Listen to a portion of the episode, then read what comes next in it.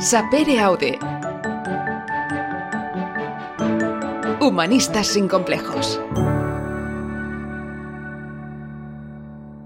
¿Qué tal? Bienvenidos a Humanistas sin complejos, ese podcast eh, convertido en casi casi una aula, un hemiciclo digital maravilloso donde podernos escuchar cada mes con unas invitadas e invitados que sin duda ya no solo nos inspiran, sino que, oye, gracias a sus eh, pues grandes charlas, casi casi que asistimos a, masterclass eh, totalmente inconscientes. Algo que sin duda se convierte y hace de este podcast que cada capítulo sea cuando, cuando ves una buena película, que tú acabas de escuchar y luego te pasa otra vez esa charla por la cabeza. Claro, lo bueno del, podcast es que primero que es gratis, que bueno, que la película puedes volver a entrar, pero tienes que volver a pagar entrada, que también, que oye, todos al cine, ¿eh? que conste, que nadie se me tire ahora mismo encima por lo que acabo de decir, pero bueno, que en todo caso el podcast, oye, no hace falta ni rebobinarlo, puedes volver a empezar y volver a escuchar. Y es que seguro que este será uno de esos capítulos que más de un, uno de, de, nuestros eh, humanistas en esta comunidad cada vez mayor, eh, seguro que escuchará repetidas en repetidas veces. Seguro que Alexis Piquer también. ¿Cómo estás, Alexis? Hola Eduard, pues estoy muy bien y, hoy especialmente ilusionado porque soy seguidor de, Nieves y, porque me encanta su, estilo divulgativo y, cómo acerca la, historia a todo el mundo. Así que muy contento de, de este regreso con el nuevo año. Desde luego, exactamente. Feliz 2022, Alexis. Un 2022 muy humanista para ti.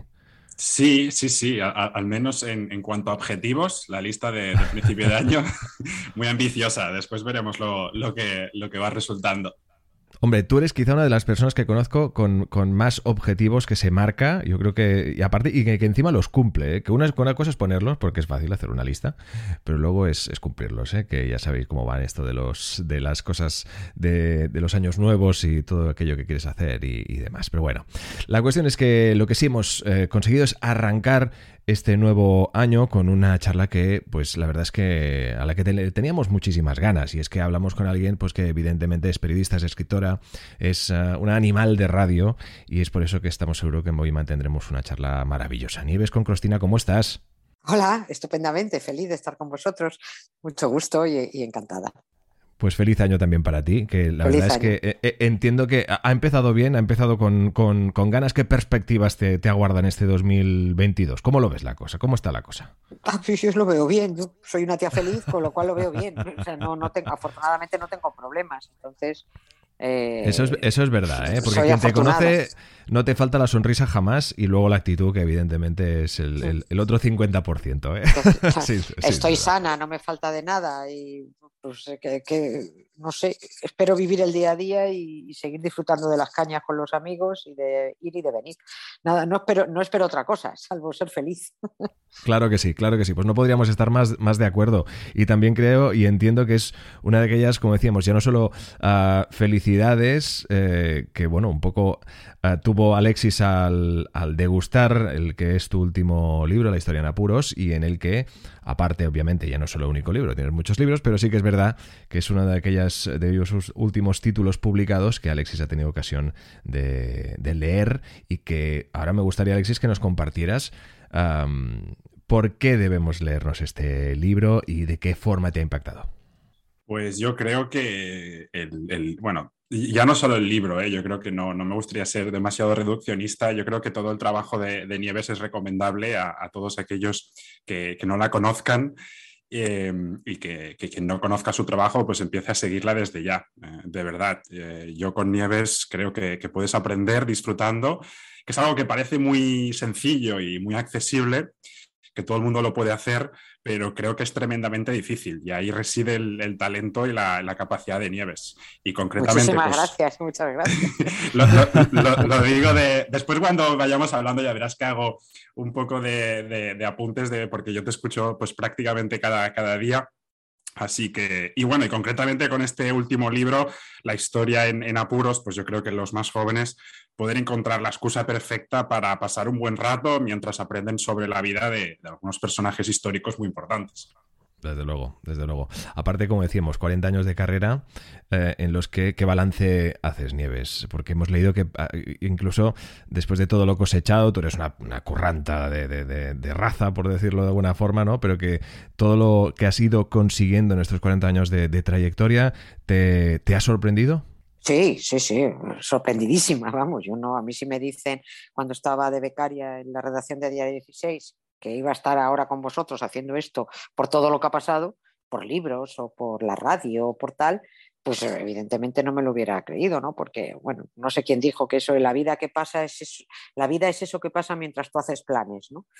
Pues eso, he llegado hasta aquí, eh, no sé exactamente cómo, bueno, sí lo sé, currando, pero eh, no he llegado, no lo tenía planeado, no estaba premeditado. Yo era periodista, soy periodista, y la vida te va llevando y el oficio te va llevando y te despiden eh, y, te vas a la cola del paro y te buscas la vida en otro lado y ese otro lado, que en este caso fue la tele, no te gusta, entonces intentas no volver a pisar un plato y, te sigues buscando la vida por otro lado y no sabes cómo llegas a la radio y cuando estás en la radio haces una cosa mm, sin instrucciones de cómo hacerla porque nunca había hecho radio y resulta que triunfa, pero no sabes por qué triunfa o por qué no lo ha hecho alguien antes, porque para mí era una cosa muy de cajón. En fin, eh, estoy enumerando así a lo loco por, por, decir que cómo he llegado hasta aquí, pues yo qué sé, sí que no sé cómo he llegado. Estoy aquí, ya está, no lo sé, no lo sé y nosotros contentos. El otro día, Nieves, comentabas en el, programa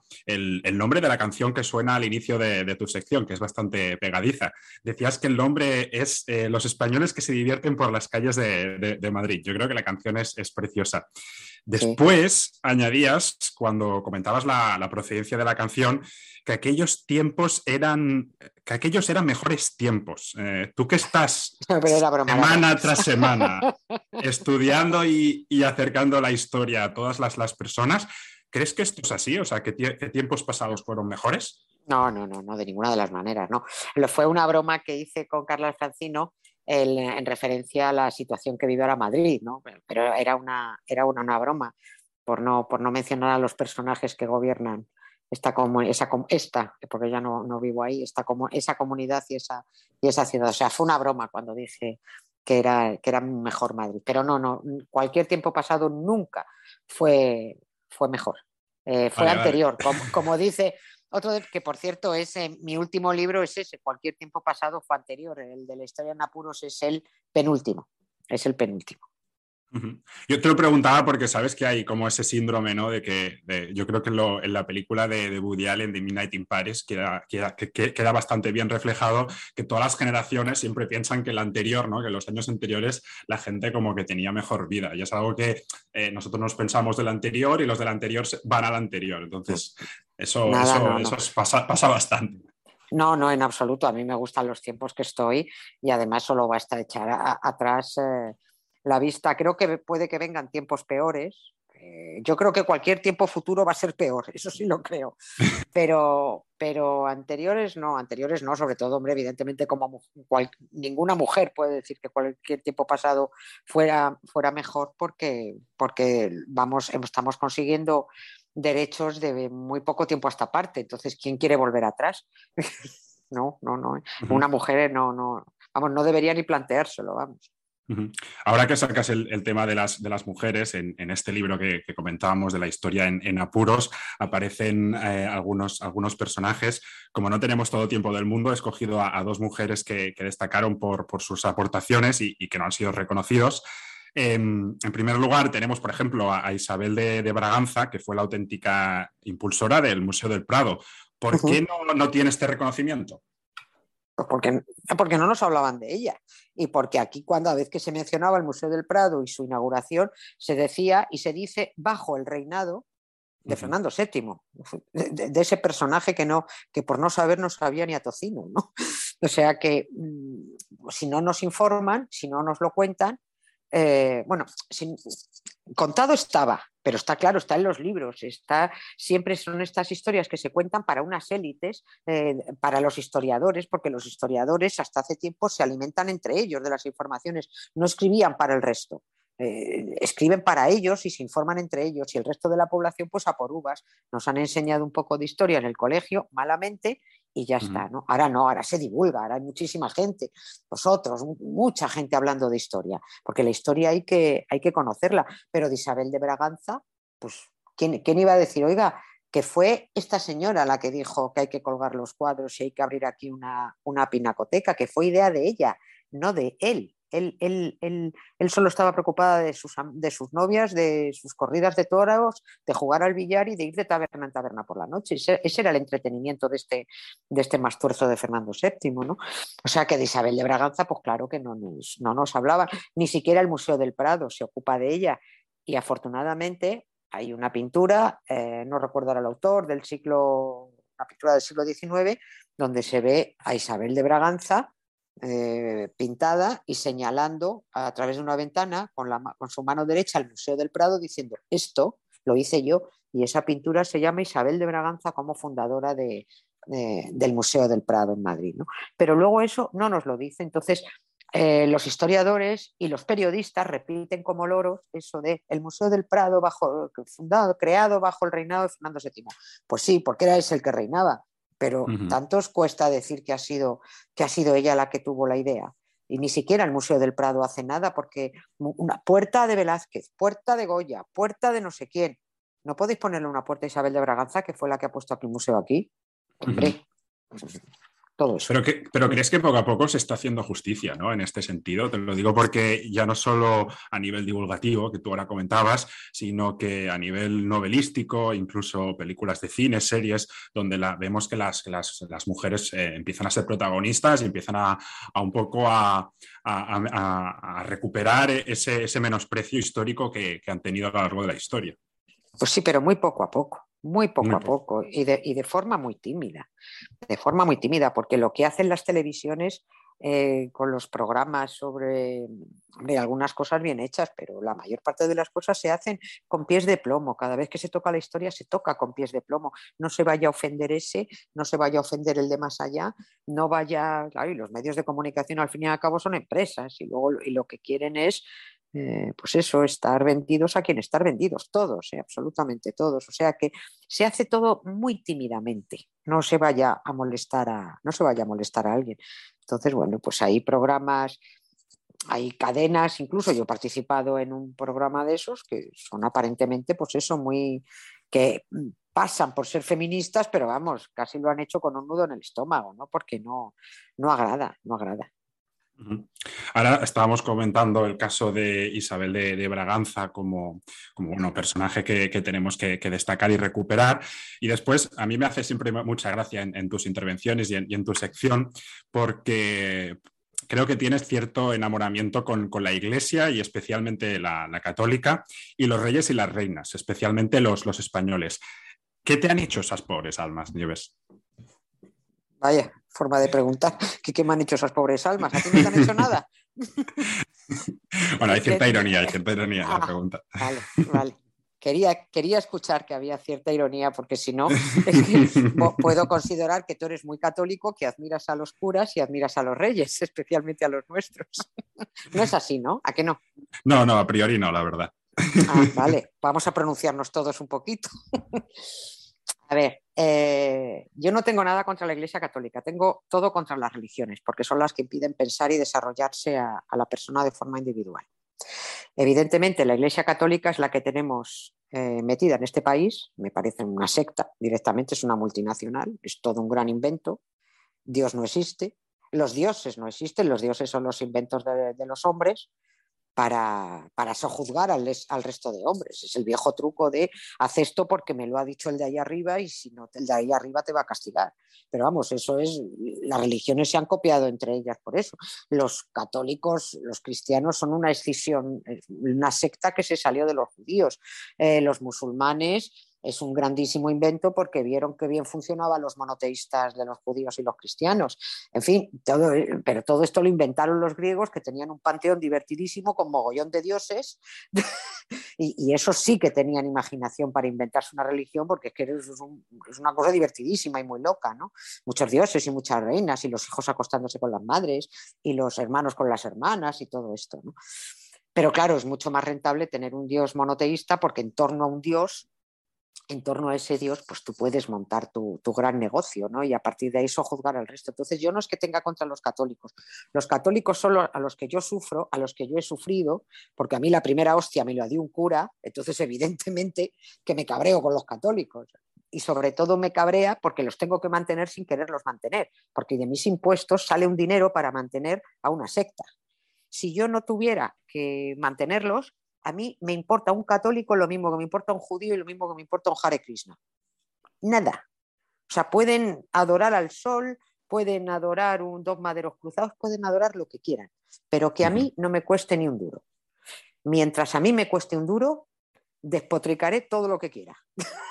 sí, bueno. Me está, costando. Claro, y ya no es que te afecte a, ti, sino también un poco la, hipocresía ¿no? de, la Iglesia y la monarquía. ¿no? hablabas, por ejemplo, sobre el celibato, ¿no? impuesto y, recordado, pero que se pasaban por, por el forro, hablando claro.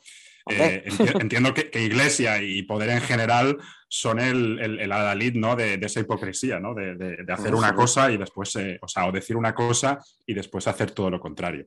Claro, o sea, la Iglesia y la monarquía se aprovechan de la ignorancia de los ciudadanos de los ciudadanos, del ser humano. O sea, la Iglesia tiene atemorizado a, los ignorantes con la superstición de eh, te vas a ir al infierno después.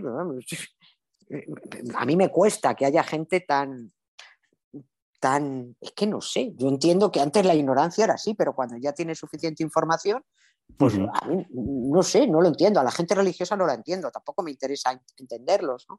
Para nada. Eh, pero bueno, mm, la diferencia, además, siempre lo digo, con el asunto de la Biblia, que, es un novelón que no hay quien se crea, porque es, una locura de principio a fin, a la enorme diferencia entre un ateo y un católico es que el católico tiene la obligación de no cuestionar nada. Entonces, claro, te tienes que comer eso y, lo que te cuenten, porque es tu obligación como católico. Claro, los ateos, evidentemente, a la segunda página dices, pero ¿quién qué, qué, locura es esta? ¿no? ¿Quién ha escrito esto? ¿Qué, me estáis contando? ¿no? Entonces, claro, a los católicos la Biblia se la leen, los ateos la leemos, porque tenemos pensamiento crítico. Y luego ya puedes tirar para un lado, puedes tirar para otro, puedes pensar esto, puedes pensar lo otro, puedes creer, adorar al dios sol, puedes adorar al olivo de, tu, de la puerta de tu casa, puedes hacer lo que quieras. Yo lo único que deseo es que a mí no me cueste un duro que las creencias de cada cual se las financie cada cual. Mientras yo esté financiándolas, los voy a seguir poniendo a parir, porque no los soporto, porque la Iglesia es machista, la Iglesia es intolerante, la Iglesia fomenta el odio, eh, eso de ama a tu prójimo es la gran mentira que hacen, está repleta de pederastas, está repleta de homosexuales, está repleta de muy malas personas que viven a costa de los impuestos de los demás. Gente que no da palo al agua, salvo pues, irse un domingo y hacer sus hechicerías, y, porque son hechicerías para los demás son hechiceros los demás, pero tú te miras, miras a un cura diciendo que está cambiando la, eh, el, pan por, por carne y, la, y, la, sangre de Cristo en vino, y dice, bueno, eso, eso, se llama hechicería de toda la vida. Vamos, ¿usted qué me está contando? pero bueno, quien se lo quiera creer, que se lo crea, ningún problema. Sí, no, al final es una cuestión de, fe en, muchos casos. Aquí tuvimos la suerte de compartir un rato con Juan Eslava Galán, em, que hablamos sobre, sobre el libro de la, de la, Biblia contada para escépticos y tuvimos la oportunidad de, desengranar un poquito ese, ese libro y, fue bastante, bastante divertido. Pero en relación a lo, a lo que comentabas, Nieves, con, con, la, no sé, por decirlo de alguna manera, ¿eh? con la de palos que nos han dado y que tú pues, nos explicas frecuentemente, a veces cuesta entender la paciencia o, la, resignación que, llegamos a tener como, personas, ¿no? O sea, cómo, somos capaces de tragarnos cualquier cosa. Ahora tú comentabas que ya no somos tan ignorantes y lógicamente pues empezamos a juzgar las cosas como, se merece, pero también entiendes ciertos episodios revolucionarios, ¿no? Y acabas aceptando también eh, eh, la, incluso la, crueldad, ¿no? o psicopatía de, esos episodios revolucionarios. Pero eh, cuesta entender, ¿no? De, cómo, de cómo tragamos y seguimos tragando ciertas cosas. Ahora, pues, con, los casos un poco que nos tocan de cerca, por ejemplo, con, nuestra monarquía. Claro, hombre, traga el que traga, traga el ignorante y traga el que le han dicho, tú tienes que aceptar esto porque te lo digo yo y ya está. Bueno, los Borbones han sido unos corruptos desde siempre, desde siempre, o sea, unos corruptos son, y por supuesto traidores a la patria, porque un corrupto en su propio país es un traidor, es un estafador directamente, y Juan Carlos es un traidor, es un estafador. Y Felipe VI es un señor que estaba al tanto de los negocios ilegales de su padre, por mucho que se haga el tonto ahora. Pero bueno, que ya que has dicho poco finamente que mira que aquí cada perro ya se lama su cipote y que ya que cada uno haga lo que quiera y se cree y se crea lo que le dé la gana. Ya somos mayorcitos todos para que, para que el que se quiera dejar engañar, que se deje engañar y el resto pues que ponga cosas en cuestión y ya está. Yo, mira, he cumplido 60 años en agosto y yo voy de salida en esto. No tengo hijos, no dejo a nadie atrás y el que venga detrás que arre, pero eh, lo tienen muy difícil. No, los que están, los que están dejando pasar eh, las cosas malas que están ocurriendo ahora en este país, los que están prestando poca atención y sobre todo esos que tienen hijas, que se aprieten los machos, ¿eh? que vienen tiempos muy duros si dejan que eso ocurra. A mí, desde luego, yo ya no lo voy a ver. Y como soy atea y sé que yo desaparezco de aquí y se acabó, allá, el que venga de atrás, pues eso, que, que arre y allá se apañe. Yo ya he hecho lo que puedo hacer, mm, he salido a manifestarme por la educación pública sin tener hijos, he salido a manifestarme por la sanidad privada pudiéndome, perdón, por la sanidad pública pudiéndome pagar lo que me dé la gana en privada, pero veo que por mucho que yo salga a pegarme por determinadas cosas, los que deberían estar pegándose por defender esos derechos que sí necesitan, están en el bar discutiendo sobre el entrenador del Madrid-Barça, yo qué sé. Entonces, digo, ¿yo qué hago pegándome por estos? Pues anda y que se apañen, yo qué sé. a mí me da igual ya, llega un momento en que sí. Luego voy por etapas, hay días que estoy más escéptica y otros días que estoy más beligerante. Bueno, como todos. Sí, en, esto, en estos momentos me da igual todo. Mañana será otro día. Bueno, yo creo que lo que comentas es muy interesante y, puede conectarse con una de las cuestiones que más o menos tenía preparadas, que es sobre el, aprendizaje del pasado. ¿no? El otro día estaba por, por Milán y el guía decía que, bueno, que, había pues, momentos eh, que se repetían en la, historia y que era bueno que aprendiéramos de, ellos. Y lo comentaba pues, concretamente en relación al nacimiento del, fascismo en esa, en esa ciudad y el sufrimiento de Italia en la Segunda Guerra Mundial. ¿Tú crees que aprendemos algo de la historia o, esta es cíclica y siempre tropezamos con, las mismas piedras? No, no, pero es que eso aprender, la gente no aprende absolutamente nada, la gente no aprende absolutamente nada porque ya se encargan, entre otras las religiones, de que no se aprenda absolutamente nada. Hombre, claro, que, claro que no interesa que se aprenda, porque si la historia, la enseñanza de la historia ha estado en manos de historiadores de ultraderecha, pues evidentemente ellos trasladan esa, información. Hay otros historiadores que no son eh, de derechas ni ultraderecha, pero esos historiadores, aunque han publicado y lo cuentan, han tenido menos predicamento que, los otros. Entonces, eh, esos ya se encargan de que, bueno, hay por YouTube ahí cada, hay unos eh, señores youtubers que te cuentan la historia haciéndose los graciosos y lo que hay ahí detrás metido es pura ultraderecha. Y van poquito a poco, disimuladamente, metiéndote ahí unos mensajes como esos de que la guerra civil en realidad fue culpa de los republicanos, no de un canalla que dio un golpe de Estado. Y, y, ahí están diciéndolo. Entonces, esos mensajitos a una persona que está poco leída o poco formada, pues le va calando y acaba diciéndote una persona que se cree progresista, te dice, ay no, es que eh, la guerra civil fue por culpa de la República. Digo, este, este, gilipollas, directamente, no se puede decir otra cosa. Otro gilipollas más a la buchaca. Antes, eh, bueno, yo creo que esto está un poco relacionado con la importancia ¿no? de, que la gente pues lea, aprenda y, aquí también resulta fundamental la divulgación. Aquí hemos tenido a, algunos filósofos y filósofas que, han defendido la, importancia del saber, más cuando nos vemos eh, constantemente pues, que están recortando horas lectivas de, nuestra educación. Tú ahora mm. comentabas pues, que te has manifestado a favor de la educación pública y que, esta, sea cada vez mejor. Con, tus libros, con tu, con tu trabajo, pretendes desmontar que, el tópico de que la historia es aburrida. ¿Cuál crees en relación a esto, ¿qué es el estado de, salud de la, historia, entre, sobre todo entre los más jóvenes? O sea, ¿crees que la gente está, está interesada, que, cada vez intentamos pues, aprender y, conocer lo, que nos rodea? Mira, la verdad yo no tengo ni idea de cómo está la historia, porque ya te digo, no tengo hijos y no estoy informada de cómo transcurren las cosas en, los, en los colegios. Tampoco pretendo yo desmontar cuando dicen si tengo algún objetivo. Yo no tengo ningún objetivo. Yo soy periodista por una serie de circunstancias profesionales. He llegado hasta a hablar de historia en la radio. También sigo haciendo mi oficio periodístico en otras cosas, ¿no?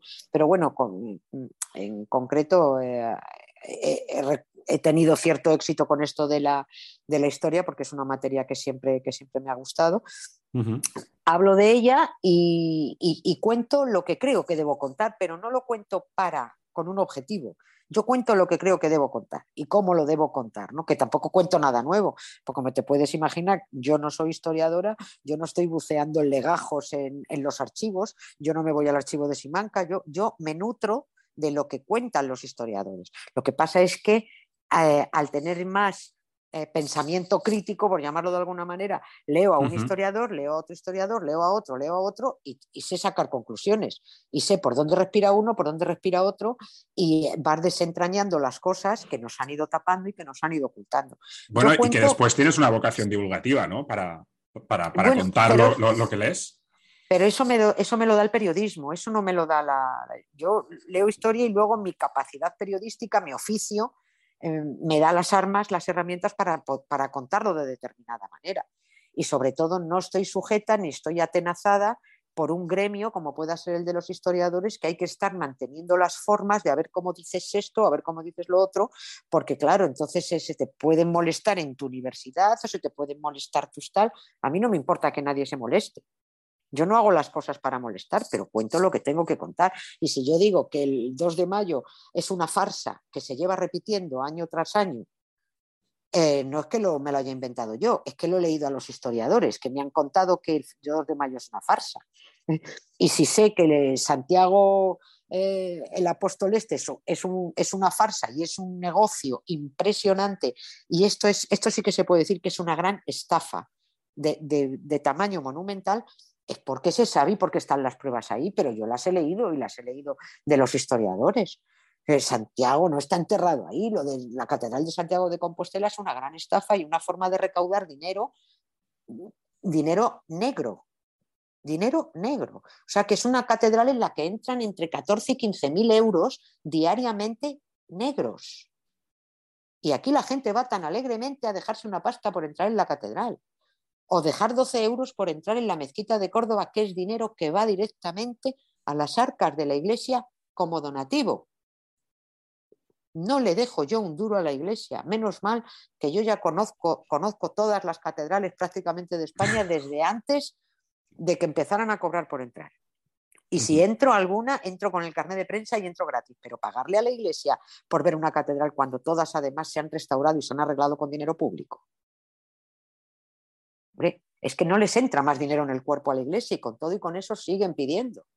Y todavía les molesta tener que poner los, eh, los, mm, te dicen que Caritas son ellos. Ellos no son Caritas. El dinero a Caritas sale de los presupuestos generales del Estado. Ellos lo que ponen son los, los em, estos, ¿cómo se llaman? Los locales, las instalaciones. Y esas instalaciones ni siquiera pagan IBI ni siquiera pagan impuestos, si es que no pagan nada, es que es una, es, la religión es la gran estafa. Bueno, aquí sí que creo que hay una diferencia entre las grandes catedrales que se nutren eh, del, turismo y, creo que tienes razón. Y sí que hay cierto patrimonio eclesiástico histórico ya de, localidades más pequeñas o de provincias más pequeñas que sí que, es bueno que se les, se les, nota el paso del tiempo y que hay cierto deterioro. O sea, yo creo que sí que hay una diferencia. Pues que las arreglen. Pues que por eso las, personas que, los que vamos al cine mantenemos el cine pagando una entrada, ¿no? Bueno, pues los que les gusta el cine, bueno, pues los que vayan a misa que, contribuyan a mantener sus parroquias. Igual los musulmanes que contribuyan a mantener sus mezquitas, igual que los judíos contribuyen a mantener sus, sus sinagogas, pero yo ¿por qué le tengo que mantener a estos señores de determinada fe sus instalaciones? Me lo, que alguien me lo explique. es como si viniera, estos son una empresa, es como si a mí vinieran los de Euro Disney a decir, oiga, denme usted dinero que se me están estropeando los cacharritos. Oiga, manténgaselo usted, a mí que me cuenta.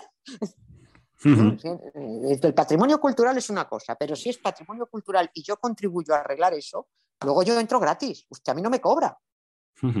Hombre, es que, es que yo he, pagado muchos millones para, para, arreglar la mezquita de Córdoba, yo y muchos españoles, porque se les ha mantenido y se les ha arreglado para que luego venga la iglesia y por 30 euros se la inmatricule y se la quede.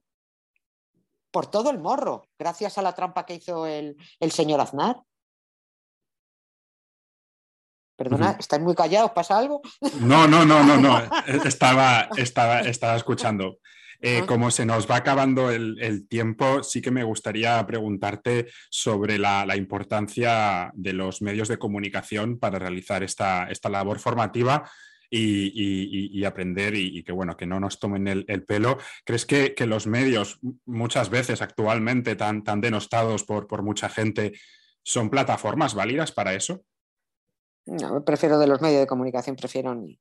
Porque los medios de comunicación también son los periodistas y los periodistas están en un plan que no creo que sea eh, eh, lo mejor para el oficio de ahora. No, no tengo nada que decir de los medios de comunicación. Los medios de comunicación han perdido su función porque, como dijo Kapuscinski, cuando la información se convirtió en un negocio, la verdad dejó de ser importante.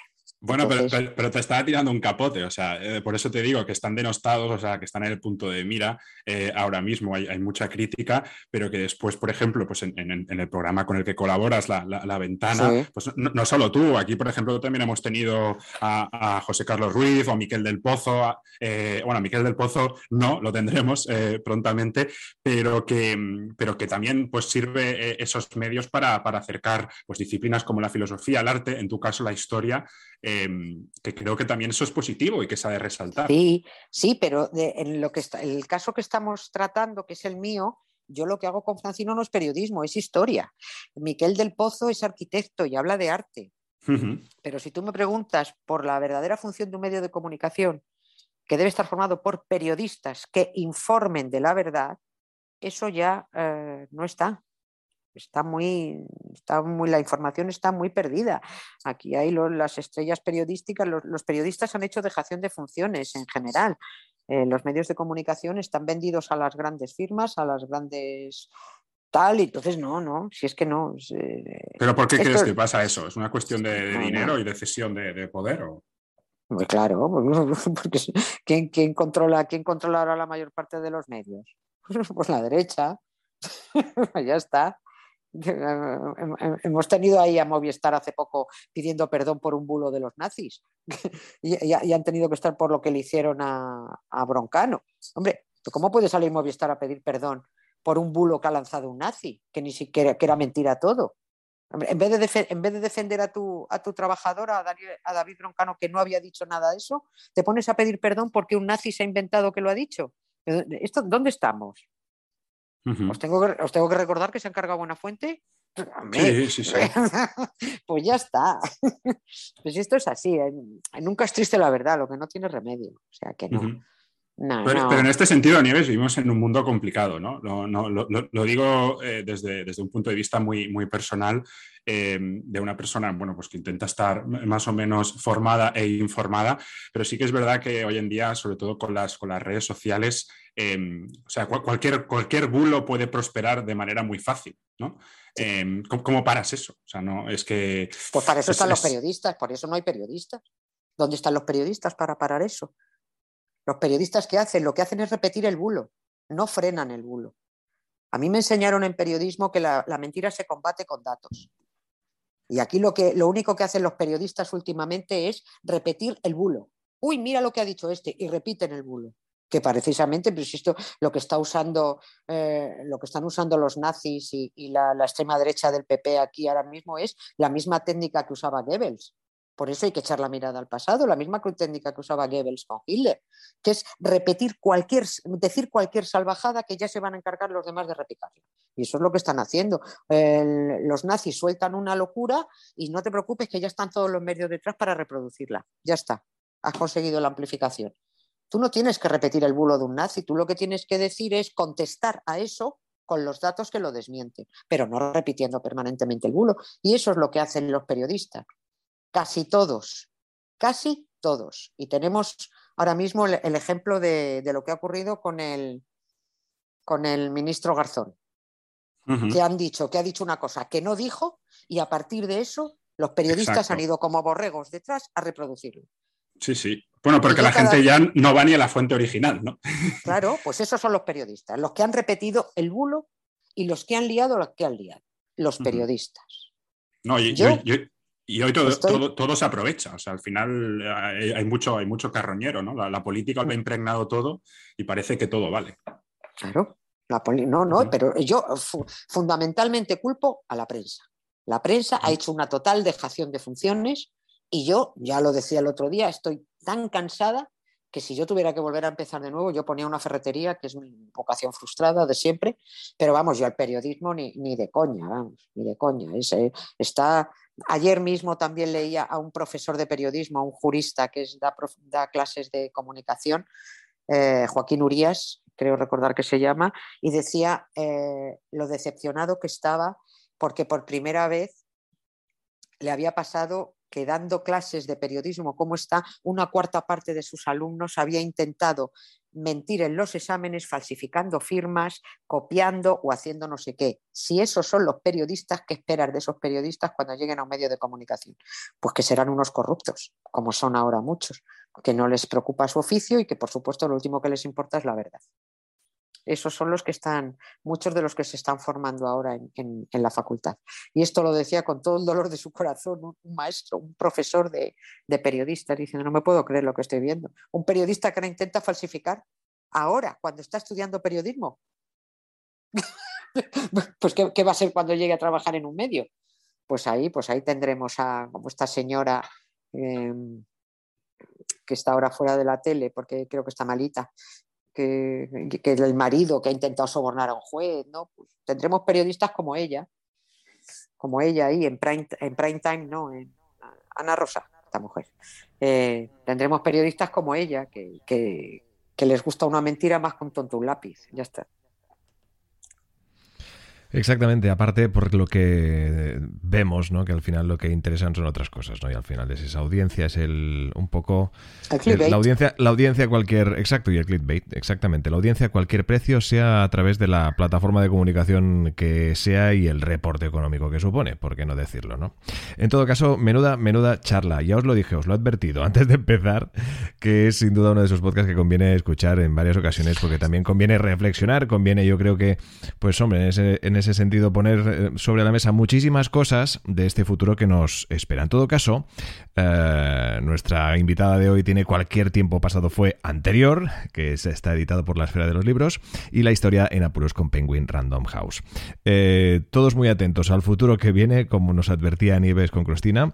Estaremos muy atentos también a su futuro, porque oye, nos encantará volver a charlar contigo. Obviamente, si quieres venir, nosotros, vamos, te abrimos la, la plataforma de videoconferencia, porque yo te iba a te, te, abrimos el estudio, pero bueno, como están las cosas como están, quién sabe, algún, día a lo mejor nos vemos en persona y será, será sin duda una maravilla. Alexis, antes de terminar, ¿qué conclusiones sacamos? Porque entiendo que no son pocas de la charla de hoy. Pues, pues no, yo, creo que Nieves eh, ha sido muy, muy crítica con, el periodismo y seguramente porque tiene que, serla. Pero bueno, Nieves, déjame romper una lanza al favor, no sé si del periodismo, pero sí de los medios. Eh, yo creo que yo creo que si uno es, eh, dedica un tiempo, se, para a pensar, puede encontrar eh, contenidos eh, e historias muy interesantes. Ya te digo yo, pues te escucho. Claro que sí, por supuesto. Perdóname, lo que quiero decir es que cuando yo hablo, estoy hablando en general del deterioro que sufre el periodismo. Evidentemente que, hay, que, hay, que hay medios, yo estoy suscrita a, medios a los que creo que hay que apoyar con dinero, porque no, basta, entrar a, no basta entrar a Internet.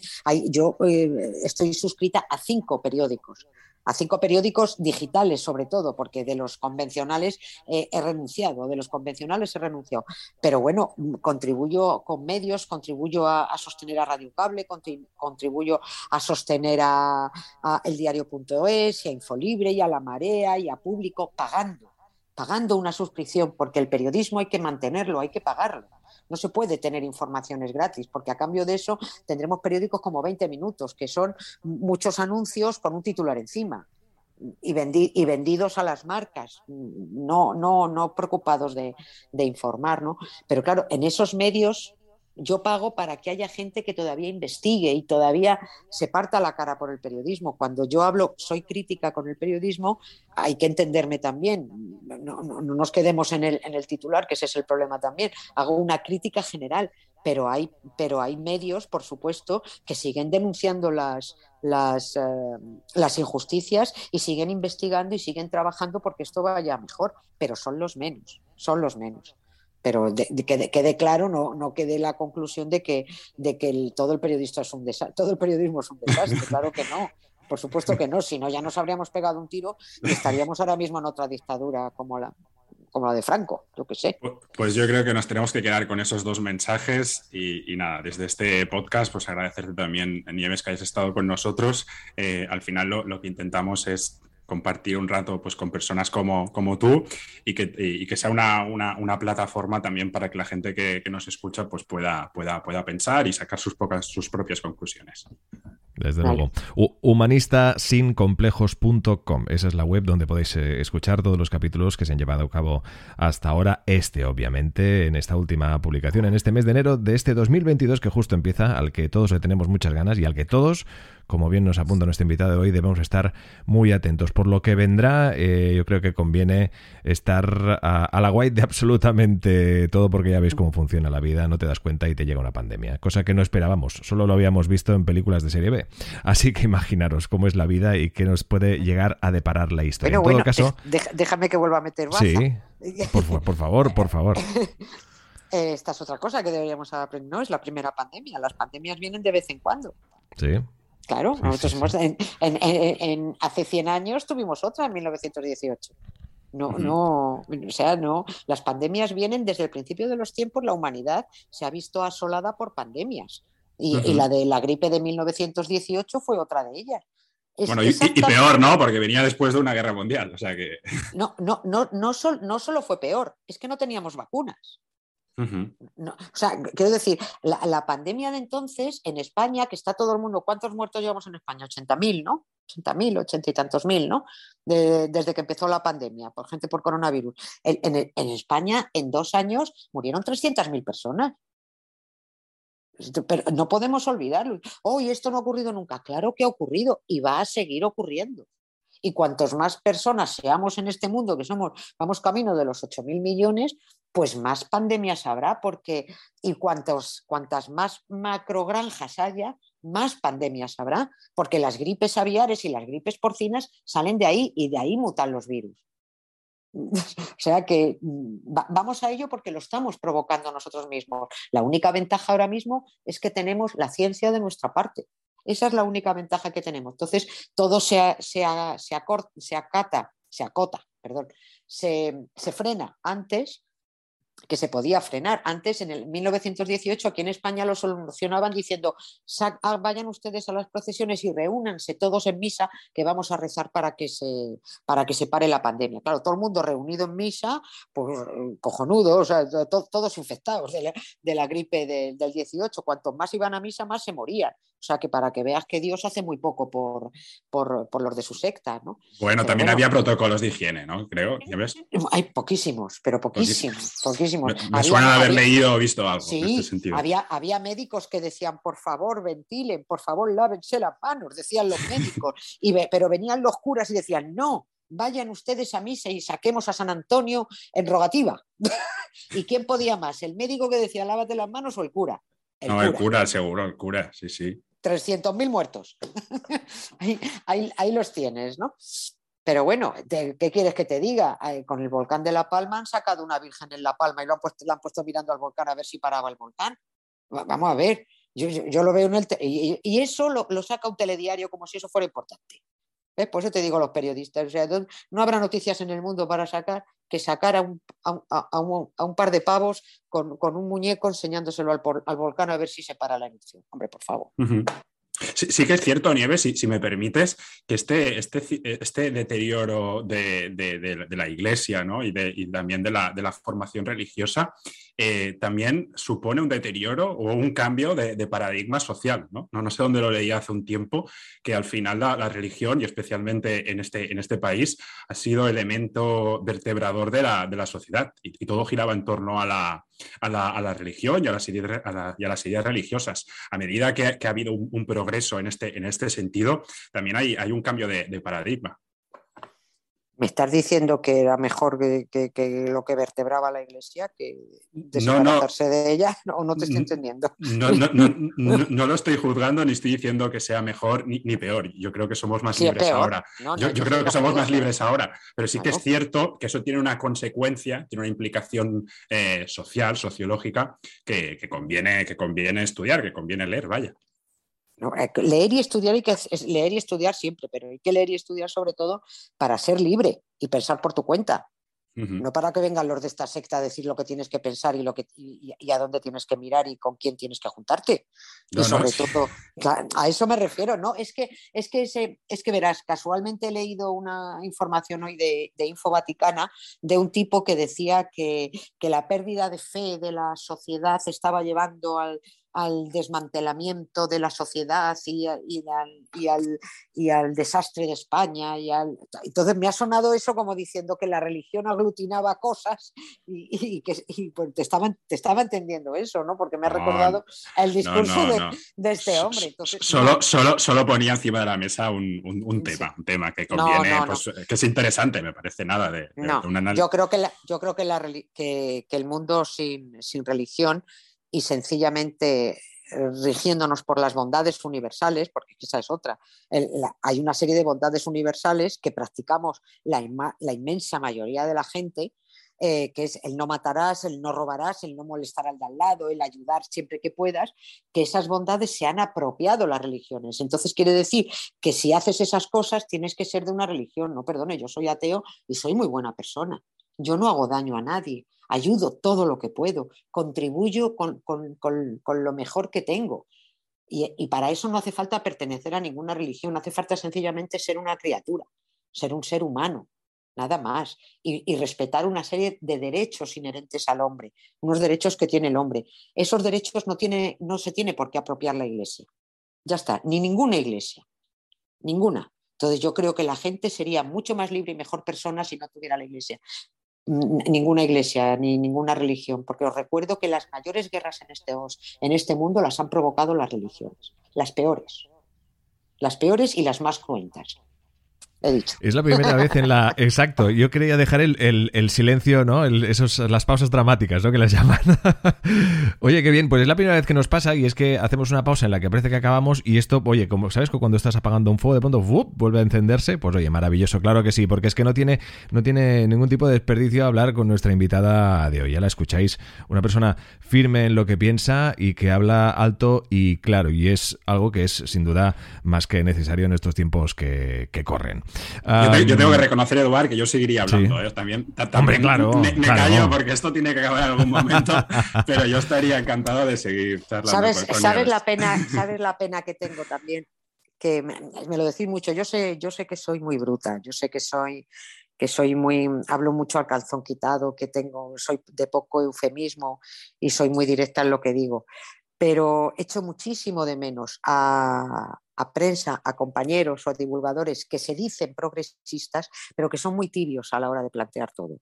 Porque luego los periodistas del otro lado, los divulgadores del otro lado, no son nada tibios en lo que dicen en sus ataques, ¿sabes? Pero luego mm, todos los, la, la prensa dice, yo soy progresista, yo soy tal, yo soy cual, pero luego andan ahí con las tibiezas, no, es que yo no quiero molestar, no, es que yo no quiero ofender, y así nos va. Así nos, va, nos han comido la tostada, sencillamente, porque es gente que no ha reparado en mentir. Mientras que en el otro lado estábamos con un respeto absoluto, hombre, porque no vamos a perder las formas ni nos vamos a poner a su altura. Pues ya veréis lo que va, las consecuencias que va a traer en no estar a su altura. Pero recuerdo que tenemos a 53 nazis sentados en el Congreso de los Diputados. Y así empezó Hitler. Nieves con Cristina, muchísimas gracias por acompañarnos, gracias por tu buena charla y hablamos pues seguro en unos meses, seguro que tendremos ocasión porque de verdad que esto merece una segunda, una tercera, como decía Alexis, una cuarta y una quinta parte, que, sin duda es decir, gracias y cuídate mucho. Bueno, muchísimas gracias. Alexis, nos despedimos eh, hasta aquí un mes, pero antes, como decíamos anteriormente, invitamos a que la gente entre en humanistasincomplejos.com y también un poco recordar esos proyectos que están ahí en, fase eh, iniciática, por decirlo de alguna forma, Alexis. En fase beta, ¿no? Creo que se decía. En fase beta, sí. Beta, alfa y omega, ¿no?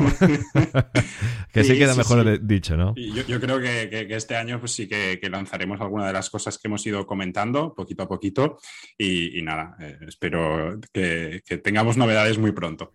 Estaremos más que atentos. Seguir las redes sociales de humanistasincomplejos.com, también seguiros en plataformas de, podcast como iVoox, Spotify, Apple Podcast y también en Spreaker. Gracias a todos por hacer de esta comunidad cada vez más humanista. Gracias a todos. Sapere Aude. Humanistas sin complejos.